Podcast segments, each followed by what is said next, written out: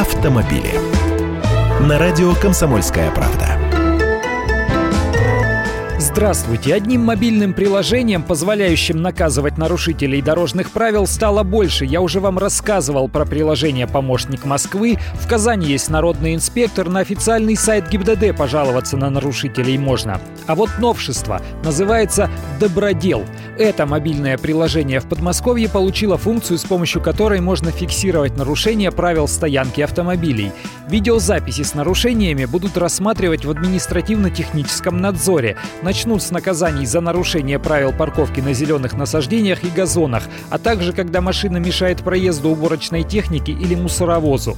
А потом можно будет фиксировать все нарушения правил парковки. Работает просто. Установил приложение себе на смартфон, зарегистрировался, снял видео, чтобы все было понятно, и отослал. Автовладельцу придет штраф. Но я знаете, что предлагаю? Давайте с помощью таких приложений выгонять из дворов все эти газели и прочие грузовики.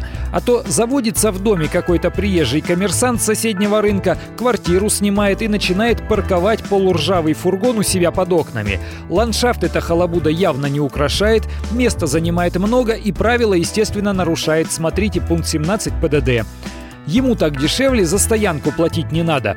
Но с чего мы-то все должны терпеть эти неудобства от его бизнеса? Вы как думаете? Я Андрей Гречаник, автоэксперт «Комсомольской правды». С удовольствием общаюсь с вами в программе «Дави на газ» ежедневно по будням в 8 утра по московскому времени.